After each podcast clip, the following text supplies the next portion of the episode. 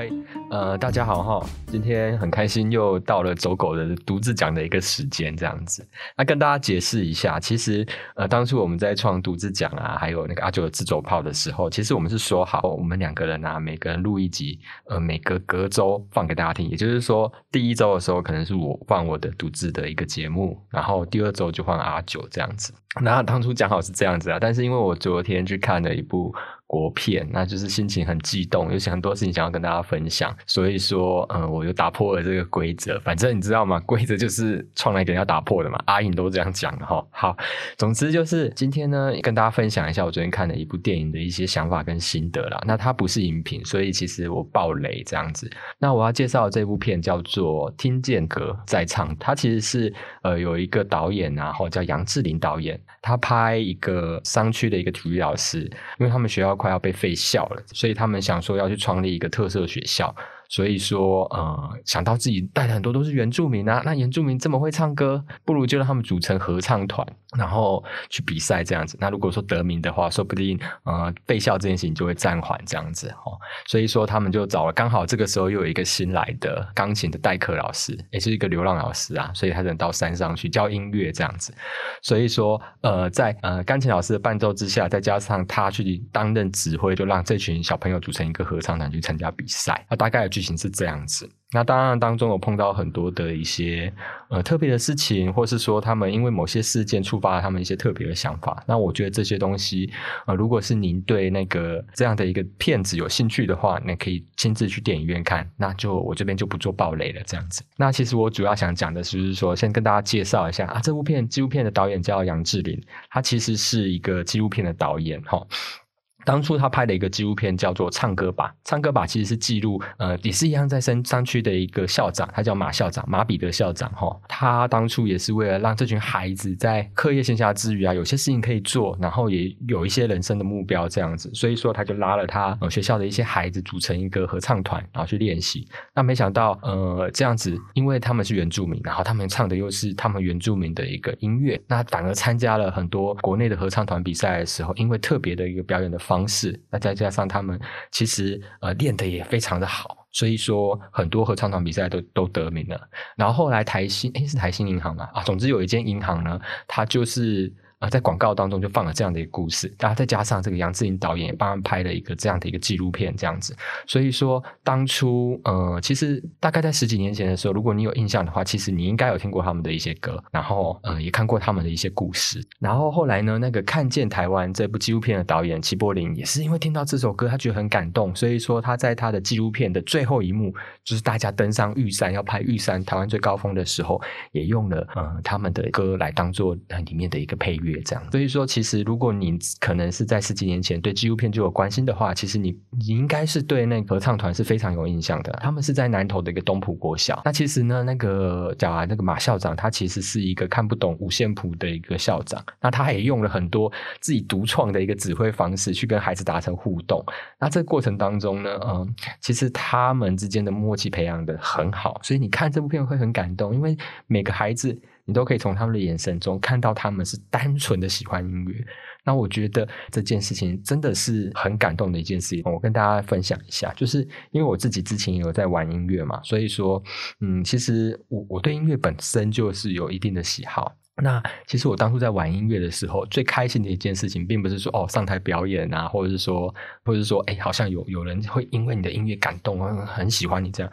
我当初玩音乐最最原始的感动，就是说，哎，我我觉得我在弹音乐的那一刹那，我觉得我是很很有自信的。我觉得这个世界好像就握在我的那四条弦当中，哈，这样的一个快乐跟分享，反而是在出了社会之后。呃，面对到一些问题啊，面对到现实啊，然后这种感觉就慢慢的消失了。所以说，从孩子的那个表表现当中，看见他们纯粹喜欢一件东西，我觉得在现在这个社会是很难得的哦。因为我刚好在工作是做学校的一个社工，所以说会去很多学校辅导一些呃特殊的表现的孩子，或者说呃辅导一些可能也是原住民的啊，或者是一些新住民的一些孩子。那在这服务的过程当中，其实我看到现在的孩子，嗯，很多都被手机所绑架，所以说他们在聊天的过程呢，或是在互动的过程呢，可能都是哎哪个 YouTube 很厉害啊，或者是说哪个 YouTube 做什么，或是哪个游戏啊，很多人玩这样子。我觉得他们失去了一个追求他们自己自己心中那个理想，心中那种。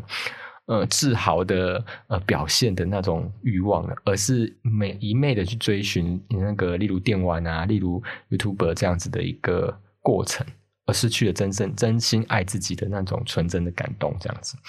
所以说，那从这个过程当中，你可以看到，他们里面每个孩子，他其实都背负了家庭的责任，家里可能需要哎回家煮饭给自己的阿妈吃，或者是说要去收集空瓶，要或者要去呃照顾个生长的爸爸这样子。这些责任背后，他们又因为音乐这件事情变得越来越有自信。我看看到这这这样的一个故事啊，其实是让我非常非常的觉得说啊，现在社会当中是需要这样的一个正能量。你看完之后，你可以回想一下，你的生命当中到底有什么东西是你曾经很想做、很想去追求的？哪怕是打个篮球，你想像就等一样这样子跳起来灌篮，或者是说参加羽球比赛，好像戴志颖一样这样子。那或者是你很单纯就是喜欢画画，喜欢玩模型，好，或者是喜欢看漫画。以前我们的小朋友，他都是边看漫画，就会开始在笔记本那边去临摹啊。我觉得那样子的孩子，他才是真正去发掘自己内心，或者是发掘自己能力所在的一个快乐的呃不断前进的一个样子，对，而不是呃被教育所逼迫。嗯，老师说我要学数学，但他并不知道他为什么要学数学。老师说我要会英文，那其实这些孩子他并不知道为什么我要会英文，那只是为了成绩好吧？大概是这样子。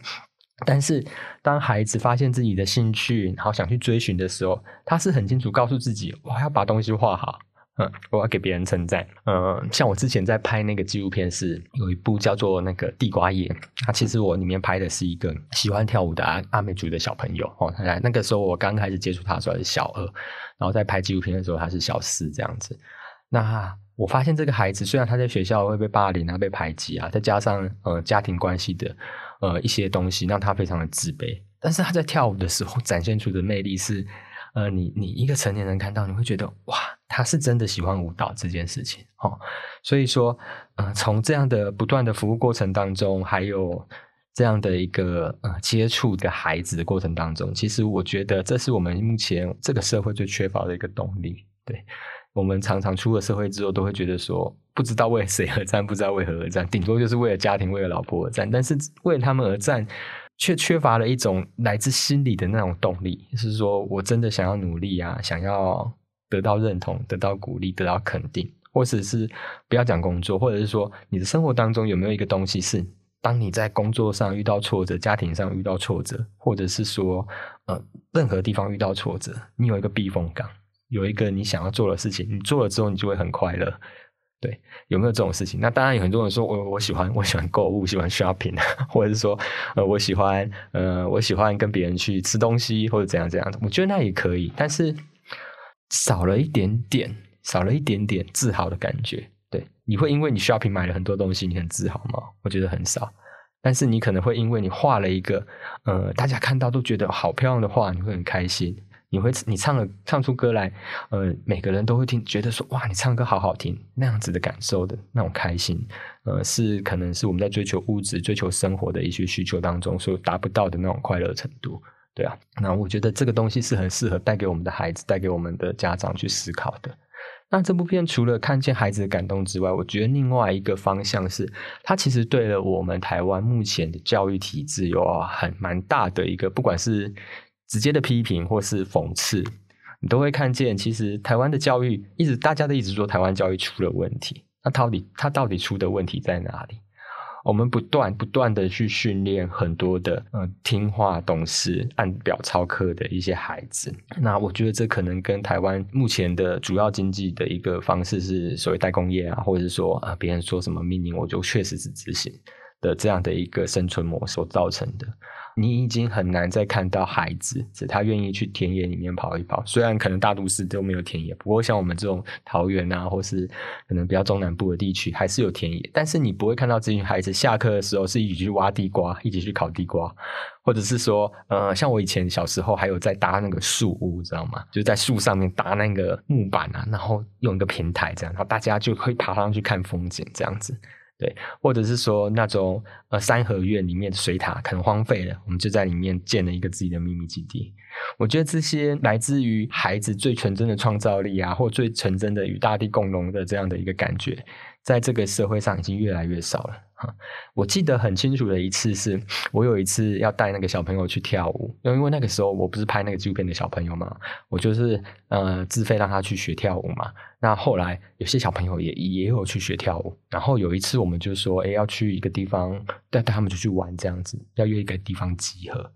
我发现现在的家长竟然不敢让孩子，可能是小五、小六、小四、小五、小六这样子的孩子独自走路去学校，对。我觉得这件事情让我有点难以想象。我们以前可能是二三年级就已经开始自己走路回家了，哦，五六年级下课就会到处去跑来跑去这样子。我觉得现在的孩子虽然有很多物质上的享受、声光的刺激，但是他们失去了很多很多很多台湾应该要有的呃文化给孩子的东西。那另外再举个例子，我那天跟同我同事聊到了，他是八十年次，八十几年次。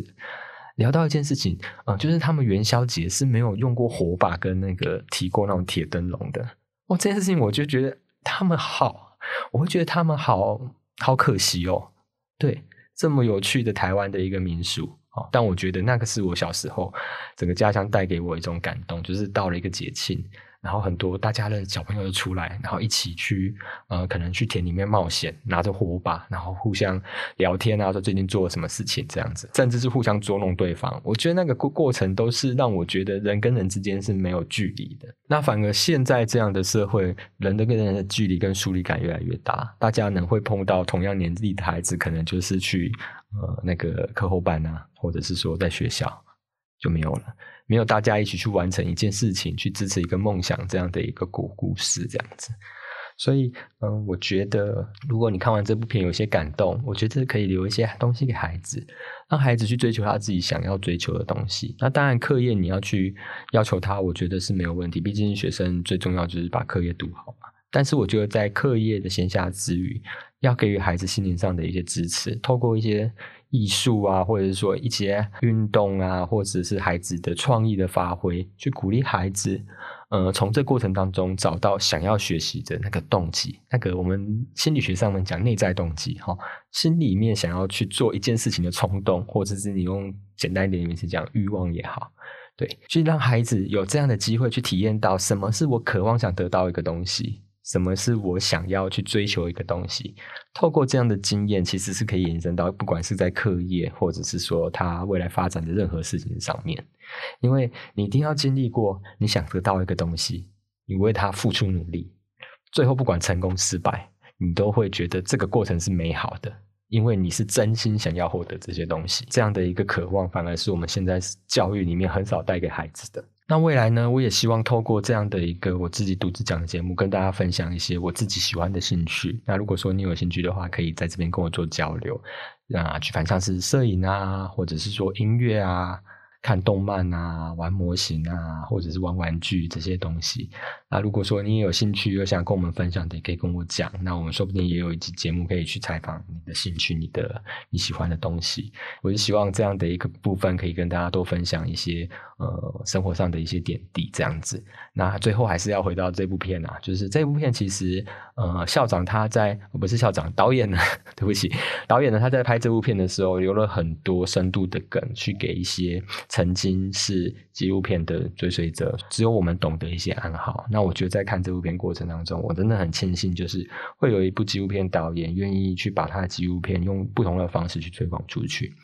那其实这样的模式，他那他也不是第一个。那过去像是那个《翻滚吧，男孩》哈，林玉贤林玉贤导演，他曾经把《翻滚吧，男孩》把再再拍成一部商业片，就是那个《翻滚吧，阿信》，我相信很多人都有看过这样子。啊，他也是在那个宜兰的一个公正国小的一个体操队，哈，愿意去呃用自己年少的岁月去训练体操，希望可以可以进奥运这样子。那部片也给我一个很大的感动，是这一群大概十几年前在纪录片里面说着我要去奥运的小子，真的有一个有一个哈。志凯，对，那个他真的就是打进了奥运的场合。对这样的一个见证的过程，我觉得真的是非常的有趣。所以说，未来如果我们想要聊一些纪录片的话，我也可以跟大家分享一些哦，我觉得国内还蛮好看的纪录片。因为我觉得纪录片跟剧情片比较不同的事情，就是纪录片它存在着很很大部分的真实。虽然不见得每部纪录片都是完全的真实啊，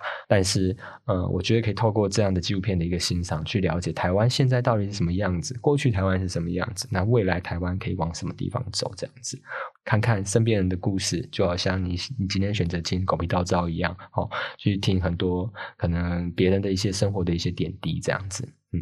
那总之今天就大概录到这样子。那如果有什么问题的话，也可以在留言区留言给我们。那另外就是我们目前已经把 FB 跟 IG 已经弄出来了，其实在我们咨询条可以看见。那当然很希望各位听众朋友，如果你有兴趣的话，也可以上 FB 按个赞，帮我们加入那个我们的好友这样子。那未来我们会也会尽量把 FB、IG 的一些文章更做更多的充实。那如果说你对我们的节目你有听了，你也喜欢听，你也可能听了两集、三集以上了，那你愿意跟我们去分享你一些故事的话，也欢迎你加入我们的 FB 跟 IG。好好，那大概就是这样子，那就期待下一次再跟你见面喽，拜拜。